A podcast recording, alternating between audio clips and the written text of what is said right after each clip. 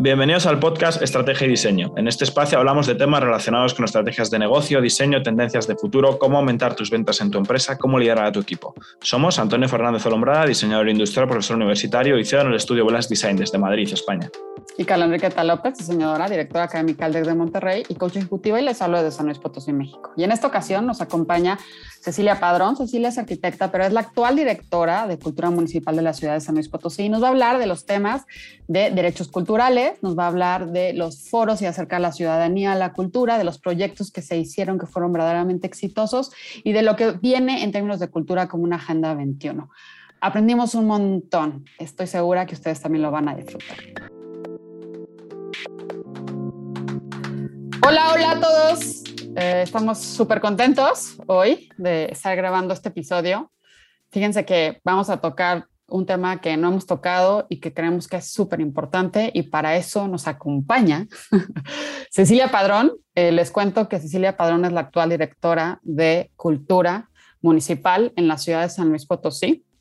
Y, y nos va a contar todo, todo lo que se ha hecho. Ella es arquitecta, ha gestionado eh, proyectos de cultura en otras ciudades eh, que, no son, que no es San Luis Potosí, que San Luis Potosí es el, estamos en el centro de México, y eh, ha estado en otras instituciones culturales y bueno, ahora tuvo el privilegio de estar a cargo de esta dirección municipal y ha hecho cosas increíbles con esta dirección municipal de cultura. Y bueno, por eso les decía que no hemos hablado de este tema de cultura y ahora lo traemos y con la experta y con la que lo movió y con lo que ha hecho cosas increíbles que nos va a contar.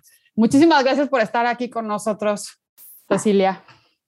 No, gracias a ustedes. Hola Carla, Antonio, gracias a todos los que nos están escuchando en cualquier territorio de este mundo. Pues muchas gracias primero por la invitación. Me siento súper contenta de poderles compartir casi al cierre de, los tres años de gestión de esta administración, eh, pues lo que hemos hecho y justo desde esta perspectiva y el marco que tiene el podcast, pues creo que viene muy a cuento.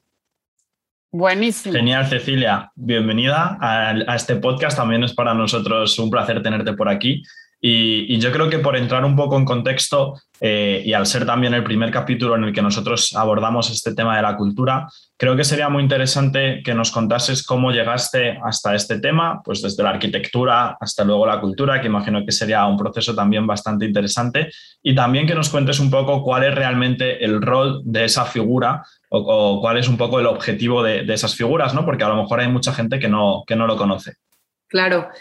Eh, pues bueno, yo soy arquitecta de profesión, estudié y justo ahí conocí yo a Carla en la, en la universidad y después hicimos juntas una especialidad y una maestría en historia del arte mexicano y desde ahí empecé a identificar que había un perfil específico para la promotoría cultural, la gestoría, es decir, la administración de lo cultural. Y pues por cuestiones obviamente de, vocación y de mucho motor, de saber que no quería dedicarme yo específicamente a la construcción, eh, fue que inicié estas búsquedas y en México existe un sistema de capacitación en promoción y gestión cultural. Me acerco yo a este programa vinculado a la Universidad Autónoma y despierta en mí esta cosa, ¿no? De saber que pues hay una carrera, hay una licenciatura, hay una profesión en donde España nos lleva muchísimos años de ventaja y que sí se puede eh, trabajar desde lo público, lo privado, lo comunitario en la administración de los procesos culturales. No amén de eh, los temas artísticos, los museos, los espacios culturales, sino en realidad de todos los procesos humanos entendidos desde ahí el concepto más amplio de lo que es la cultura, ¿no? Y bueno, emprendí un camino eh, desde el, ámbito público, como bien lo dijo Carla, en algunas instituciones eh, de formación artística, eh, de divulgación cultural. Después me trasladé a otro estado, a Jalisco, un estadio, un, perdón, un estado eh, con una actividad cultural brutal, ¿no? Eh, y una dinámica, porque en ese estado hay licenciaturas, incluso maestrías en promotoría y gestoría cultural. Y llegué a un sitio en donde pude, junto a otros artistas y amigos, eh, emprendedores, eh, fundamos un espacio donde, un espacio de una asociación civil, se llama OPC. Este es un espacio que empezaba ya a dialogar entre lo, lo que significaba el espacio público, la arquitectura, el habitar eh, los espacios y el diseño contemporáneo. Fue un ejercicio durante cinco años muy, muy valioso, muy interesante. Regresé yo a la ciudad de San Luis Potosí y en el año 2018 también, bueno, pues con experiencias de producir festivales, de organizar este, y emprender proyectos culturales desde el inicio hasta su evaluación, su consolidación, su implementación, me invitan a participar a un proyecto de ciudad. Y eso fue sumamente interesante, fue un reto enorme, enorme, porque gestionar la cultura y los procesos culturales de la ciudad implica activar cultura desde lo local, que quizá es lo más próximo a los ciudadanos, lo más próximo a los territorios, ¿no? Es justo donde tienes un, eh, me empiezas a medir como la temperatura en tiempo súper real de los procesos cotidianos. Y fue un reto también que se multiplicó, por si no fuera poco, con el momento que nos atravesó en 2020 de la emergencia sanitaria. Y fue así que, eh, bueno, pues llegamos a la dirección con un equipo muy, muy, muy joven, también eh, conformado por perfiles y por profesionales de la cultura, porque sí tengo que ser súper, súper honesta, que sí es necesario tener perfiles especializados en las áreas. O sea, de verdad es, eh, durante muchísimos años la práctica común en esta oficina de la Administración Pública Municipal, pues estaba en manos de personas que entendían la cultura desde yo le digo, y lo, lo de hecho lo copio de, algunos profesionales que dicen la eventitis, que consideraban que la, la cultura solo implica el programar una serie de actividades artísticas en espacios públicos, que no, no, por supuesto, no le resto valor, al contrario, es una obligación propiciar estas agendas programáticas culturales de la ciudad, artísticas, pero nosotros llegamos con una premisa de innovar con mucha creatividad y sobre todo con la urgencia de eh, recuperar el rezago que durante mucho tiempo nuestra ciudad había tenido en materia cultural. Ya la Agenda, cultura de la, eh, agenda 21 de Cultura, ya los organismos internacionales, incluso nuestra propia institución en México, había cambiado el paradigma y había cambiado el modelo hacia y dejando atrás la disciplinariedad artística y volcó hacia la mirada de entender la cultura como un derecho humano. Entonces, llegamos a ese momento con muchas, eh, con muchas situaciones, eh, precariedades, también tengo que decirlo y ser bien, bien franca, eh, porque pues en, respecto a capital humano, respecto a capital financiero, tecnológico y sobre todo pues de fortalecimiento de capacidades que identificamos pues que estábamos muy, muy, muy atrás siempre abrazamos la idea de, o la premisa más bien fue nuestro motor de eh, acelerar, tener una política aceleradora de construcción de institución, ¿no? De sentar las bases de una institución que estuviera en un diálogo permanente con la ciudadanía y por otro lado, pues activar en los procesos eh, y fortalecer los procesos de desarrollo cultural local. Esas fueron como nuestras dos premisas de arranque para poder recuperar el tiempo perdido, ¿no? Y poder eh, ponernos a la altura de ciudades en nuestro país que tienen un desarrollo cultural brutal en materia institucional, ¿no? Como la Ciudad de México, como Zapopan, como Mérida, Guadalajara, etcétera. Es, esto que nos dices es importante, en el sentido de lo que a veces pensamos que es la cultura, en el, en el sentido de que también lo que se piensa como se recibe una dirección, en el sentido de lo que se asimila que se debería de hacer en, en cuestión cultural de una ciudad. Y justo en, e, en ello creo que eh, dieron unos pasos muy certeros, Cecilia, tú y tu equipo, cuando empiezan a acercar a la ciudadanía, ¿no? Y a ver cuáles son las dolencias eh, culturales reales de la ciudad. ¿Cómo, hacen esto? ¿Cómo empiezan a entretejer esto? ¿Cómo dan estos pasos? ¿En qué momento dicen, a ver, o sea, tiene que existir todo eso? Y, ejecutan desde foros y desde ahí van evaluando. ¿Cómo, ¿Cómo va eso?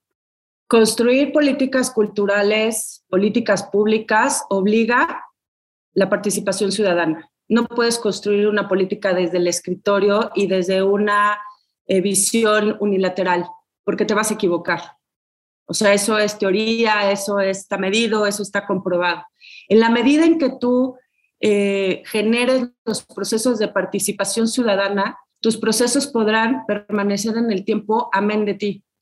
Esa visión tiene que ser de inicio porque lo, lo que es transitorio es el paso de los funcionarios o servidores públicos por las instituciones. Nosotros tenemos muy claro que nuestro trabajo era de tres años, o sea, definir eso en tiempo eh, también fue un reto. Teníamos muy clara esa visión. Desde el inicio, también nos bancamos la responsabilidad de los rezagos, de los pasivos, de las broncas, de la precariedad del sector, de las molestias, de las incomodidades que implican estas relaciones que se desgastan mucho entre gobierno y sociedad. Nosotros venimos de lugares muy diversos, el equipo, ¿no? Desde iniciativa privada, asociaciones civiles, desde también el ámbito público. Entonces, nuestras experiencias en el, en el inicio nos obligaron a entender y lo teníamos muy claro que queríamos escuchar las voces de todas y todas me refiero a lo más diverso, no únicamente a los artistas o a los especialistas, sino a la mayoría de los ciudadanos y ciudadanas, personas que están involucradas en los procesos de desarrollo cultural.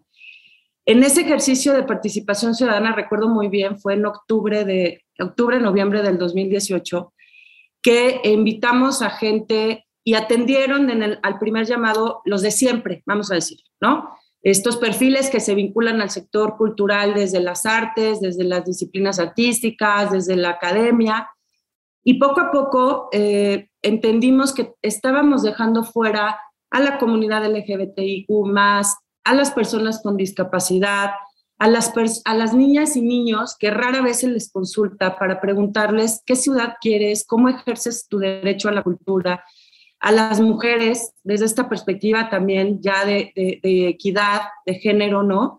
Eh, por supuesto también a los pueblos originarios. Entonces, inició un proceso eh, en 2018 fortalecido con la participación ciudadana bajo esta visión de inclusión todo el tiempo y de transversalizar. Y nosotros nos gusta decir que siempre estuvimos en beta permanente, porque eran procesos de innovación donde teníamos que regresar un paso, replantear, como en los procesos de diseño, ¿no? Que tienes que eh, retroalimentar, tienes que evaluar, tienes a partir de la implementación probar. Y la verdad es que en esos ejercicios, pues poco a poco fueron eh, consolidándose los, eh, las formas en que la gente empezó a confiar, empezó a hablar, empezó a decir qué me urge, qué me duele, qué, no, con qué no estoy de acuerdo, qué es lo más importante para mí. Y recuerdo también, por ejemplo, las, como anécdota, la participación de algunas personas que están vinculadas a los centros, al centro histórico, a los barrios, y en esos barrios donde la cultura se vive desde la tradición, ¿no? Muy similar al caso, por ejemplo, de España y de los países latinoamericanos, en la forma que vives, comes, te expresas, a través de, por ejemplo, todo el tema religioso. Entonces, escuchar las voces de estas personas que, que desarrollan procesos también era fundamental para nosotros porque nosotros no íbamos a implementar políticas culturales para unos cuantos o solamente para los artistas y creadores, sino creadoras, sino realmente bajo una perspectiva de equidad territorial, procurar una política que, que atravesara todo el territorio, eh, impactara y eso eh, creo que ha sido uno de los grandes aciertos, como tú lo mencionas.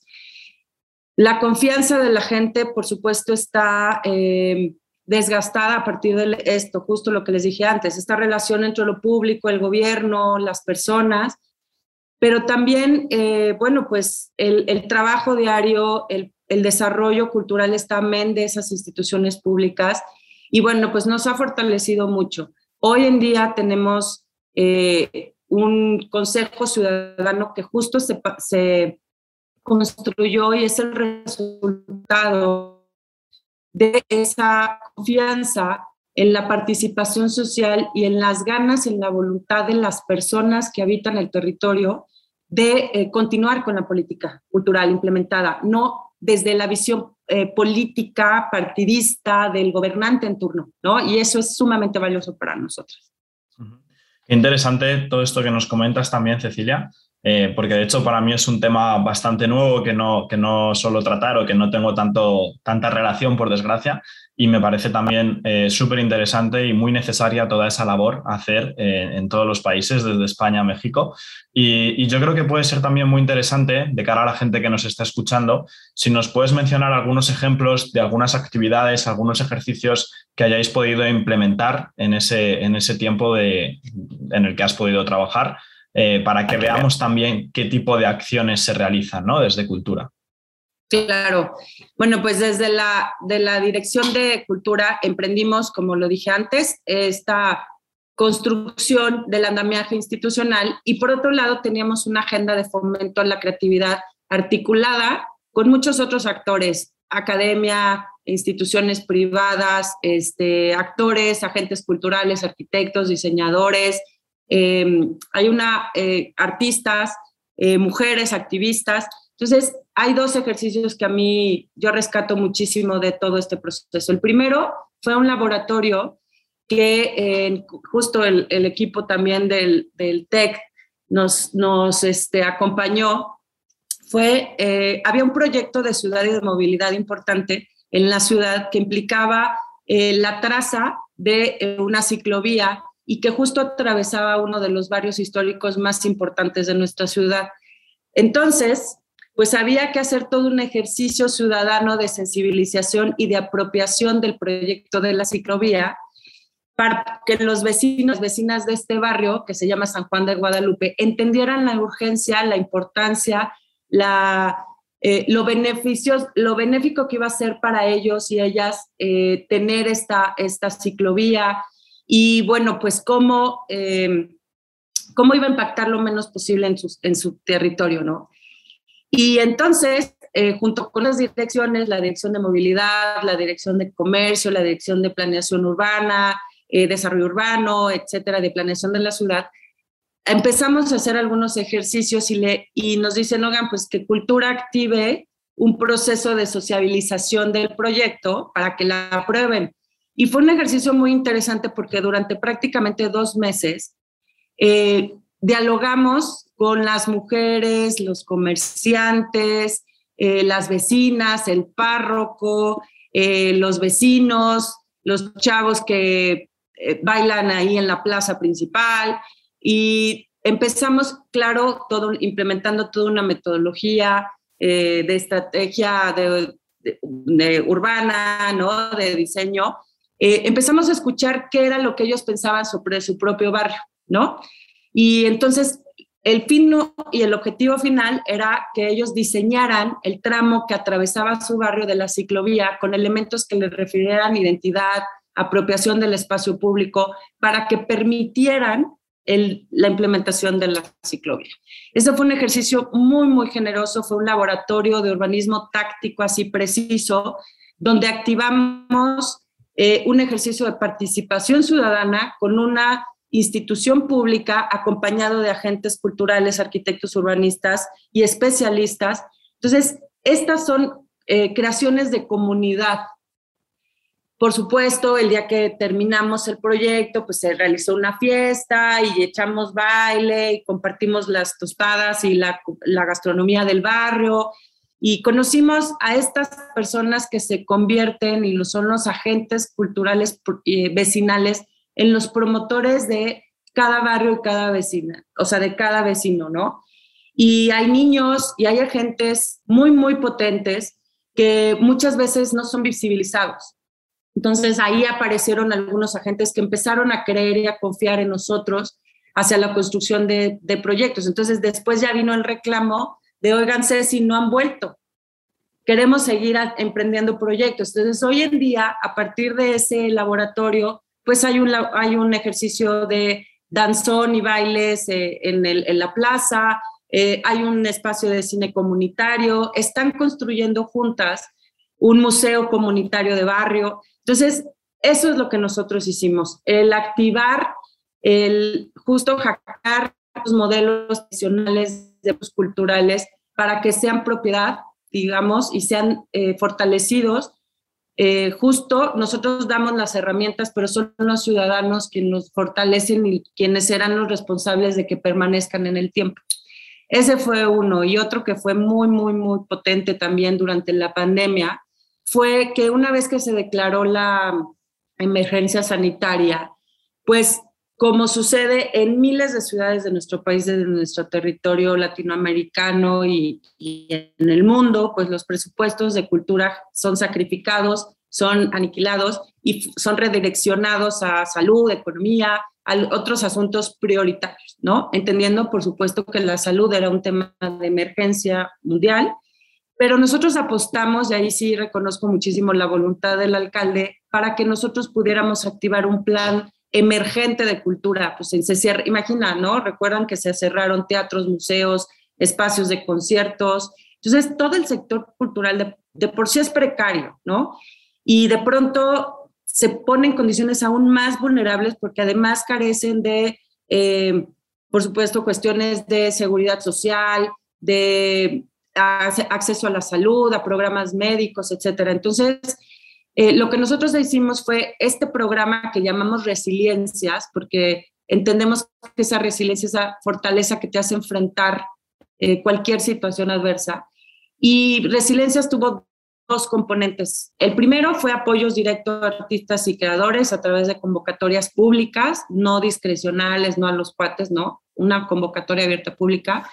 Y el segundo fue eh, un programa que dirigimos a niñas y niños en brecha digital en el territorio. Nos dimos cuenta, pues que sí, todo el mundo se trasladó, ¿no? A lo digital y a este ámbito donde había que tomar las clases y podías oír el concierto, ya podías presenciar una obra de teatro, pero hay una brecha digital y una diferencia una enorme entre nuestros ciudadanos.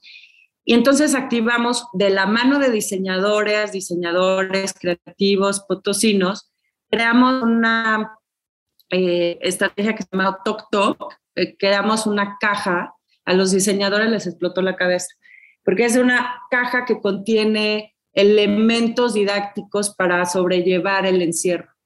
Eh, a través de los libros, de material didáctico, se diseñaron juegos para que las niñas y niños mitigaran esta sensación de confinamiento. Por supuesto que no esperábamos que íbamos a durar hasta el 2021, pero bueno, en fin, eh, fueron muchos niñas y niños que se beneficiaron con ese proyecto. Y pues así, esos son dos ejemplos que a mí me emocionan, que dejamos como, como herencia porque son muy buenas prácticas y que seguramente van a, van a permanecer. Y que en esto que hablas, eh, Cecilia, y a mí me encanta, o sea, y son dos ejemplos y gracias por aterrizárnoslos y contárnoslos y, y conectarlos, porque creo que es fundamental ver cómo la cultura puede incidir de otras maneras y que no son eventos únicamente y que eso, cultura no es igual a dos puntos eventos. Eh, justo, y en esto que nos cuentas, está el tema de derechos culturales. O sea, porque el tema de los niños de los derechos culturales, el tema de un barrio y de, lo, y, de la gente que vive ahí a su derecho cultural, ¿no? Y en ese sentido, eh, fue algo que, que ustedes estuvieron moviendo muchísimo y que no solamente lo movieron, sino que se comprometieron y que están por firmar eh, una carta súper interesante de derechos culturales. Entonces, cuéntanos un poquito qué es esto, o sea, ¿por qué el derecho cultural, no? Y, y por qué eh, la importancia de firmar una carta. Claro. Este proceso, Carla, eh, pues es una deuda histórica que tiene el, el Estado y las ciudades al mismo Potosí porque si hay otros estados y otros territorios que han emprendido esta búsqueda y este camino. El, derecho a la cultura es el derecho humano que tenemos todas y todas las personas a eh, ejercer el ser, a vestirnos de la manera que nos gusta, a hablar de la manera que queramos, a vestirnos, el acceso a los bienes y servicios culturales, por supuesto también, a expresarnos, a hablar, a disfrutar la noche, el día, a practicar eh, las actividades.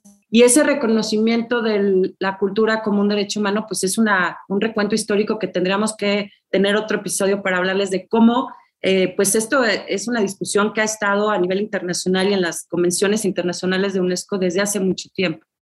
La Constitución mexicana reconoce ya la cultura como un derecho humano. Eh, se cumplieron justo 10 años de este reconocimiento y hablo del reconocimiento justo en materia legal, normativo, que también es justo el piso a partir del cual tú puedes tener muchas certezas, ¿no? Eh, la ciudad de San Luis Potosí se sumó en el año del 2018-2019 a una red iberoamericana para eh, gobiernos y ciudades locales, se llama Ibercultura Viva, que es un programa de la Secretaría General Iberoamericana. Y entonces desde esa aproximación, desde esa aproximación a esta red de ciudades en otras latitudes, Niterói, este, Argentina, Panamá, Perú, eh, España, Bolivia, etcétera, es que empezamos a entender que pues hay que echar a andar el caballo porque vamos muy, muy rezagados, como se los dije al inicio de la charla.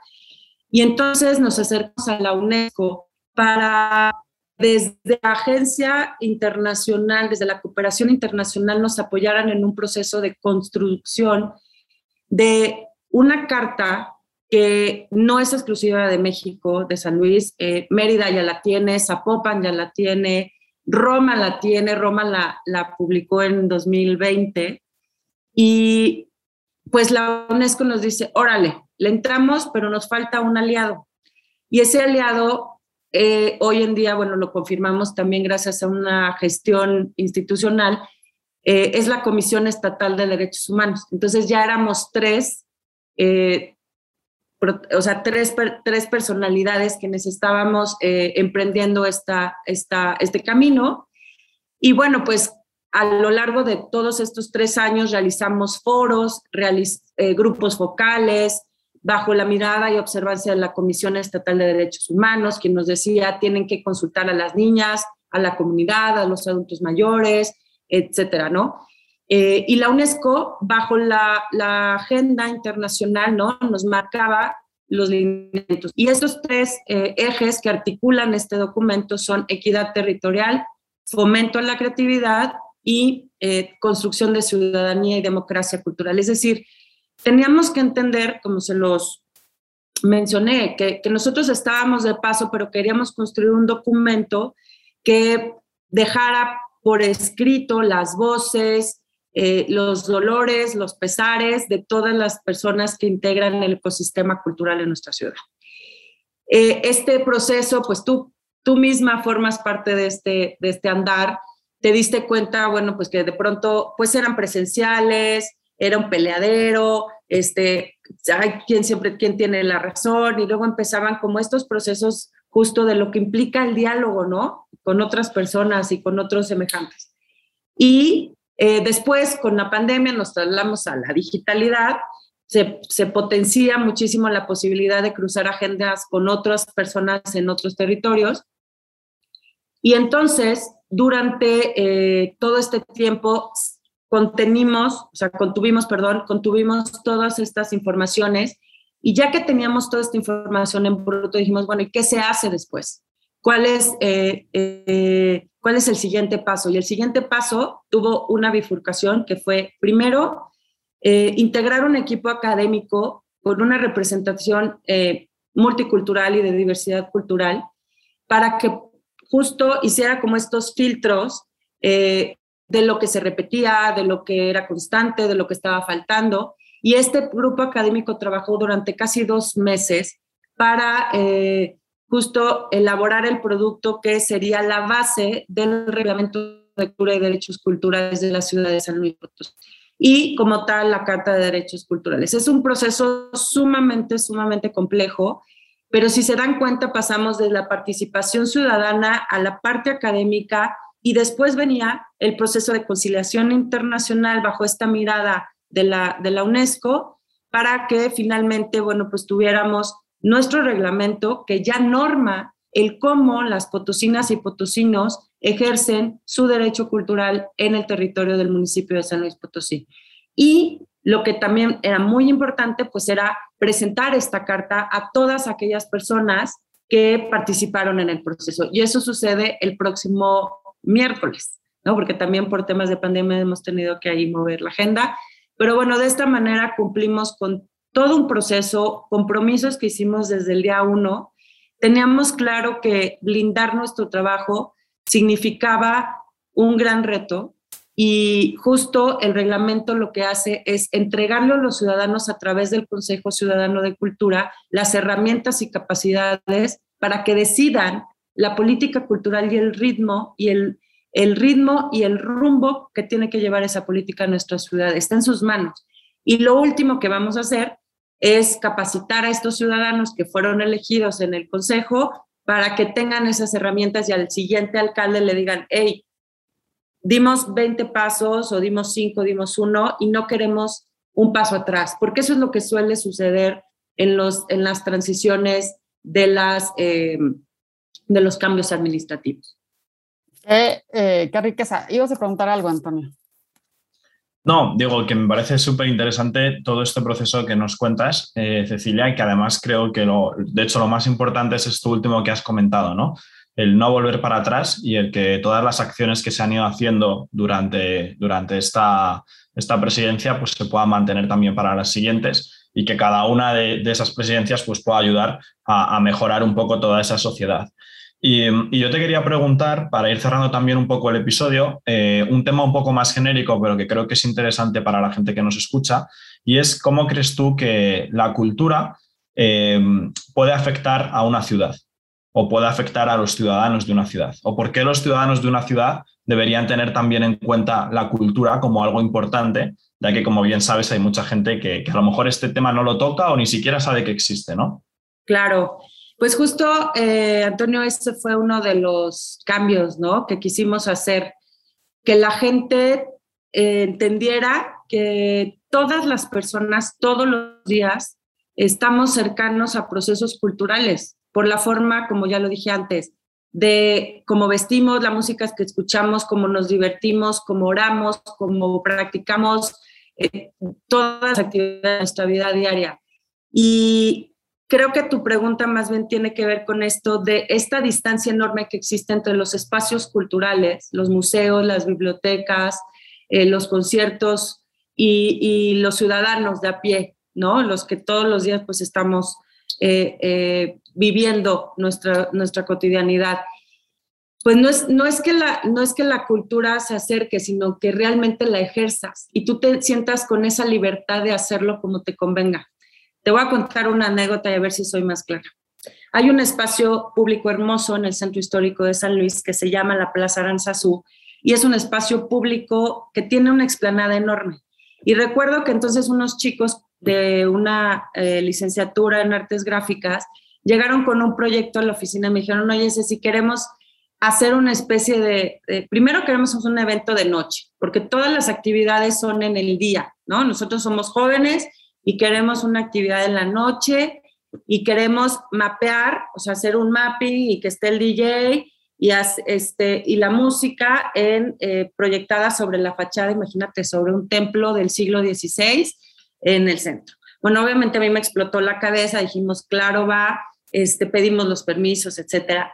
Y fue súper sorpresivo que los propios vecinos este, fueron los que se fueron a quejar pero un día antes había habido noches de danzón en el mismo espacio, o sea, adultos mayores bailando, y entonces dijimos, ¿cómo vamos a resolver? El conflicto tenía que ver con los que los vecinos de ese barrio, pues son vecinos adultos mayores, y entonces les escandalizaba que hubiera jóvenes y un DJ, este, y, luces, y que hubiera una actividad nocturna, ¿no? Entonces, eh, recuerdo que cuando nos, nos presentamos, este, tanto a los viejitos y, porque tienen un liderazgo muy importante y también a, los chavos este, que querían y a los jóvenes que querían hacer este proyecto, pues entonces vino una discusión y dice, yo también tengo el derecho de bailar como usted lo baila. Y esa frase hackeó mi cabeza porque por, tiene toda la razón. Y el Señor también estaba en lo cierto de decir, bueno, pues la música de mi tiempo también es tan valiosa y quiero reproducirla. Entonces, eh, esas son eh, quizá las búsquedas y las nuevas perspectivas bajo, los que se tiene que entender lo cultural, ¿no? Eh, nosotros, desde los privilegios que tenemos de acceder a museos, espacios públicos, a galerías, a exposiciones, escuchar un concierto, a pagar un ticket para escuchar artistas internacionales, pues debemos encontrar también desde las instituciones públicas los mecanismos y las herramientas para que todas las personas tengan acceso a esos, a esos procesos, ¿no? Y a esas expresiones artísticas. Entonces, pues creo que eso es quizá uno de los pendientes y que seguramente desde otros espacios los vamos a seguir impulsando. Buenísimo el ejemplo, buenísimo el ejemplo de ejercer la cultura y el derecho cultural, me fascinó, ya, se me acaba de quedar aquí. Eh, yo, esto que dice Cecilia es súper importante, creo que no solamente es esta parte de, aquí está la cultura, vengan a mí, ¿no? O sea, creo que también eh, la parte de ejercer la cultura y de los derechos culturales es ir.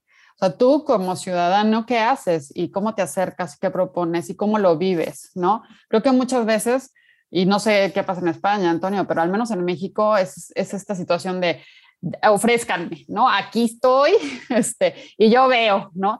Y creo que en esta sinergia cultural, pues lo que tiene que haber es un interés de ambas partes, o sea, donde yo eh, como eh, ciudadano o yo como residente de este espacio en la ciudad, bueno, ¿cómo, ¿cómo me incorporo? ¿no? Yo agradezco mucho, Cecilia, que pude estar ahí en algunos foros de participación y era increíble, ¿no? Cómo ver eh, yo vivo en este lado de la ciudad, tú vives en este lado de la ciudad, yo vivo en este, y las problemáticas y las necesidades son diferentes, ¿no? En ese sentido de cuando abres y aperturas un, un espacio de diálogo y lo facilita eh, una dirección para justo mapear este, cuáles son esas posibilidades, cuáles son esas dolencias, qué es, qué es lo que eh, quiere la gente. Y, y al final es, es esto, ¿no? O sea, de cómo nosotros nos acercamos a, ¿no? Cómo nosotros proponemos también, ¿no? y este ejemplo de los chavos de DJ, pues también está fabuloso, ¿no? O sea, yo también, bajo qué perspectiva, desde cómo y cómo ejerzo esto, es, me parece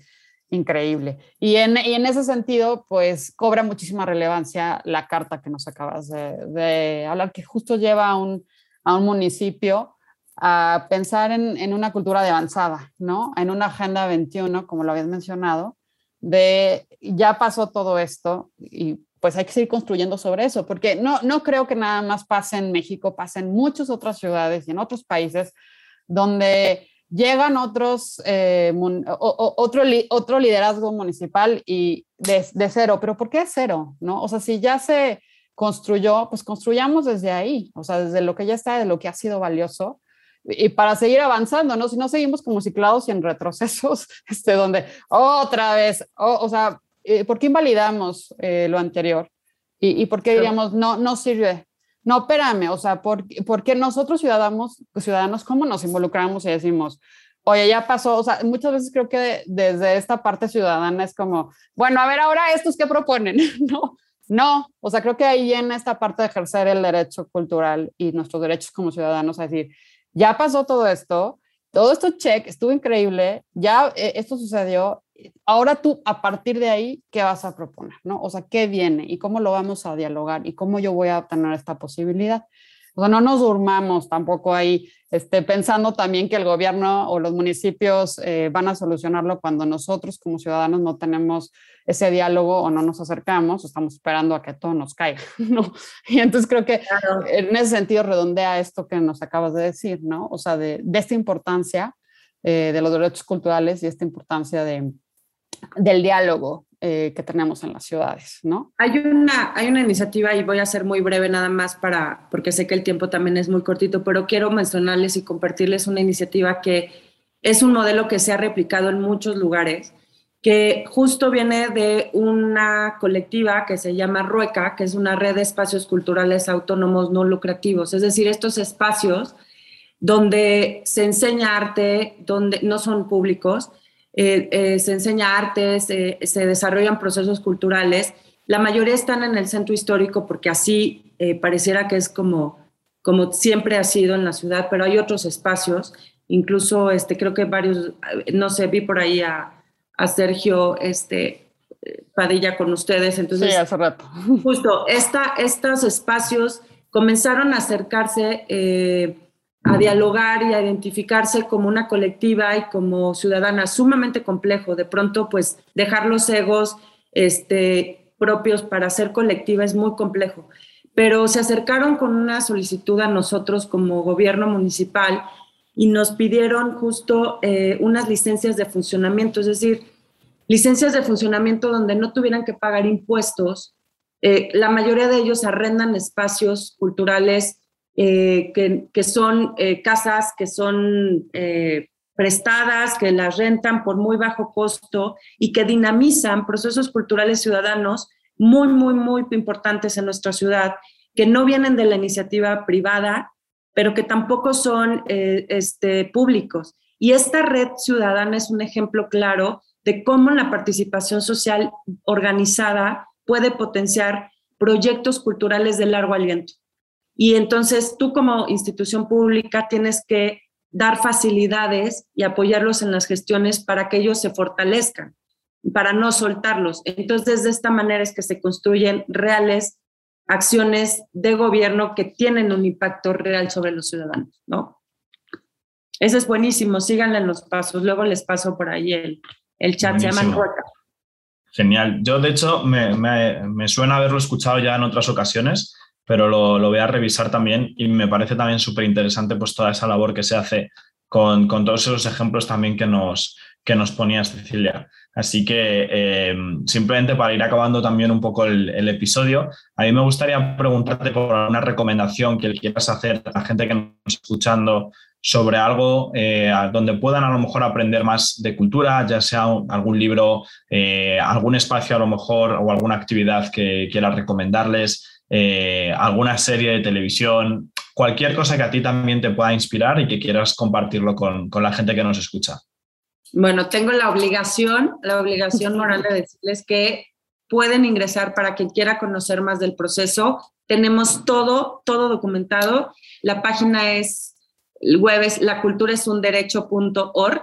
Ahí se pueden rastrear todos los pasos. Pero mi recomendación personal es mi Biblia, que justo es un eh, libro que es una compilación de trabajos súper importantes para todos aquellos que quieran eh, saber más sobre ciudadanía, construcción de, democracia cultural, estos diálogos entre territorio, eh, proyectos culturales, comunidades. Este libro, yo, según Antonio, tiene acceso más rápido a él porque yo lo tuve que pedir por paquetería desde España. Lo consiguen en, España, pero bueno, es un, un librazo. Eh, también Transit Projects, pues son un, un colectivo muy, muy, muy potente en Barcelona y bueno, pues también tienen varias ahí cuentas este, en todas sus redes sociales. Y bueno, esa recomendación y mi agradecimiento enorme a los dos y su paciencia, porque luego puede ser súper denso, pero muchas gracias a los dos por su interés y por invitarme nuevamente.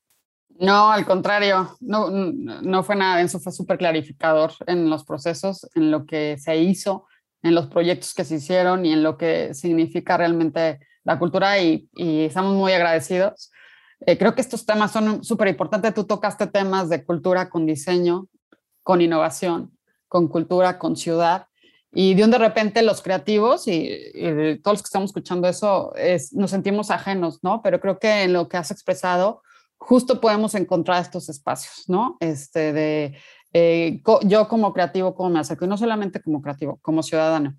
Y entonces, en ese sentido, creo que eh, esto puede resonar, redondea muchos de los temas que hemos hablado aquí, en cooperación eh, con, con, una ciudad, ¿no? en cooperación con un municipio, en nuestro quehacer creativo, cómo también puede sumar de una u otra manera, ¿no? cómo puede ser ese, formar ese colectivo, proponer, hacer propuesta, eh, dialogar, ¿no? En, ese sentido, y no, no vivirnos ajenos, sino vivirnos cerquita de los procesos. Y por supuesto, estar eh, al pendiente, ¿no? Y darle seguimiento, porque eh, todo esto que hizo esta dirección valdrá la pena y se va a, concretar de una manera brillante siempre y cuando nosotros lo hagamos como ciudadanos y pidamos y nos acerquemos y se le dé continuidad. Solamente nosotros podemos darle continuidad a los proyectos, ¿no? Entonces, bueno, está eh, también la invitación para que nos sumemos y continuemos los esfuerzos, porque fueron varios y me consta, y, fueron largos y fueron cansados de, de, lo que las administraciones cuando quieren lograr las cosas bien y cuando quieren innovar y cuando quieren cambiar lo hacen, ¿no? Entonces, ahí está. Y te agradezco muchísimo el espacio. A ustedes. Al contrario, gracias a ti y un abrazo. Y ahí estamos. Gracias por escuchar a todos hasta este momento y este minuto. Gracias. Muchas gracias por su tiempo y por habernos escuchado. Nos pueden seguir en nuestras redes sociales, en Spotify, en Instagram, en YouTube, en Apple Podcasts. Y si les gustó este episodio, porfa, compartan y suman al gremio. Nos encanta colaborar y sumar.